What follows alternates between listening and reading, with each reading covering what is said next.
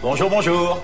Bonjour. Aujourd'hui, je voudrais vous parler de l'expression s'en soucier comme d'une guigne, qui veut dire s'en moquer éperdument, d'en avoir rien à faire.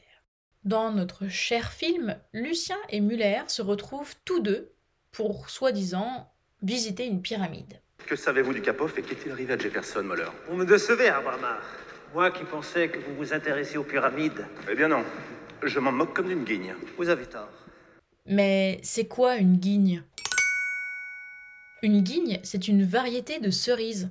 Une cerise qui a une longue queue et un goût tout doux. Ces caractéristiques auraient fait de cette variété de cerises une variété sans intérêt. Bon, perso, je comprends pas trop pourquoi. Mais soit. C'est la logique utilisée dans cette expression qui est née au début du XXe siècle. La cerise a le goût trop doux. Elle n'a pas d'intérêt particulier, donc on s'en fiche. Pas très sympa pour la pauvre guigne, mais voilà. S'en soucier ou s'en moquer comme d'une guigne, c'est ne pas accorder d'intérêt ou d'importance à quelque chose. Mais je vous entends d'ici. La guigne est aussi utilisée dans une autre expression. Oui, oui, c'est vrai. Et puisque vous insistez, je vais vous expliquer la deuxième expression utilisant le mot guigne. C'est avoir la guigne.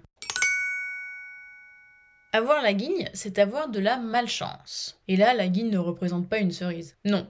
La guigne, ici, vient de guignon, qui vient du verbe guigner, qui voulait dire faire un signe. En gros, il se pourrait que cela vienne des jeux, notamment les jeux de cartes. Pour tricher ou pour faire signe à son partenaire, on pouvait faire des signaux, des clins d'œil, des guignons quoi.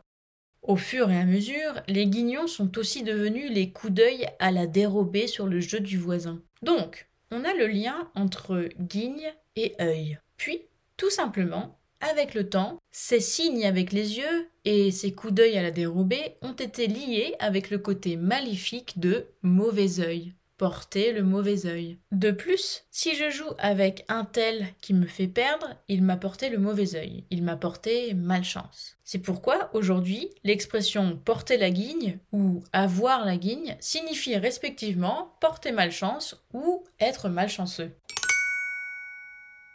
Chose plutôt rigolote, c'est qu'une expression que je n'ai personnellement jamais entendue réconcilie ces deux expressions. C'est avoir la cerise. Avoir la cerise, c'est avoir de la malchance, tout simplement. Je ne rentre pas dans le détail de son origine parce que honnêtement, c'est à en perdre son latin. Ne perdons pas de temps avec ces bêtises. Mais moi, je trouve que rien qu'en sachant utiliser avoir la cerise vous donnera de toute façon la classe en soirée. Allez, faisons un tour dans le moment bonus pour parler un peu plus de malchance.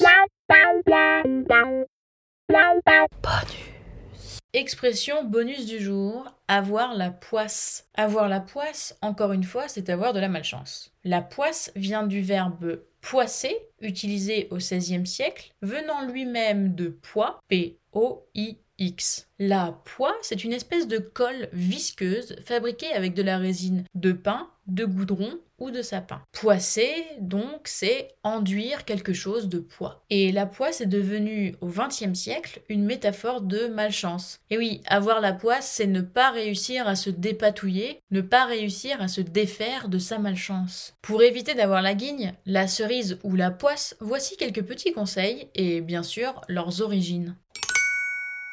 Déjà, évitez les miroirs. Et oui, casser un miroir, c'est 7 ans de malheur. Mais pourquoi? Pourquoi? Pourquoi? Pourquoi? Eh bien, dès l'Antiquité, les superstitions veulent que les miroirs reflètent le physique, mais également l'âme de la personne. Donc, casser un miroir, c'est abîmer son âme, voire être maudit. Et pourquoi parle-t-on de 7 ans? Eh bien, les 7 ans sont eux issus des cycles de la vie romains. Les Romains pensaient que la vie humaine se divisait en paliers de 7 ans, de 0 à 7, puis de 7 à 14, etc., etc. Passons au deuxième conseil.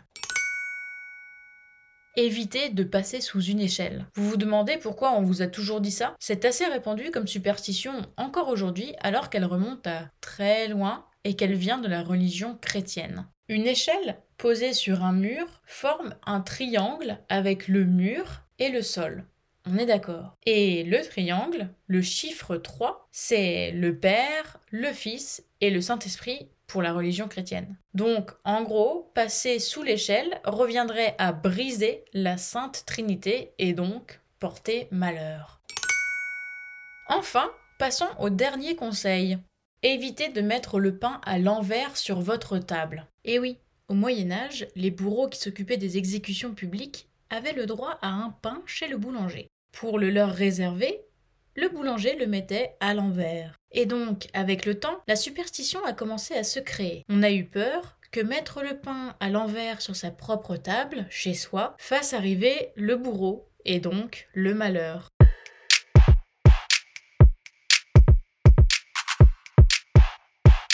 Alors, infidèle, on s'en va sans dire au revoir Mais pas du tout. Je suis prête à vous remercier un par un. Si vous aimez ce podcast, venez lui mettre 5 étoiles sur Apple Podcast. Si vous ne l'aimez pas, ne faites rien. Contactez-moi sur Instagram ou par email si vous souhaitez me suggérer des expressions ou des comédies françaises que vous estimez cultes et que vous aimeriez voir traitées dans le podcast. Bien sûr, je suis aussi preneuse de vos remarques et de vos conseils. Je vous mets tout ça en description de l'épisode.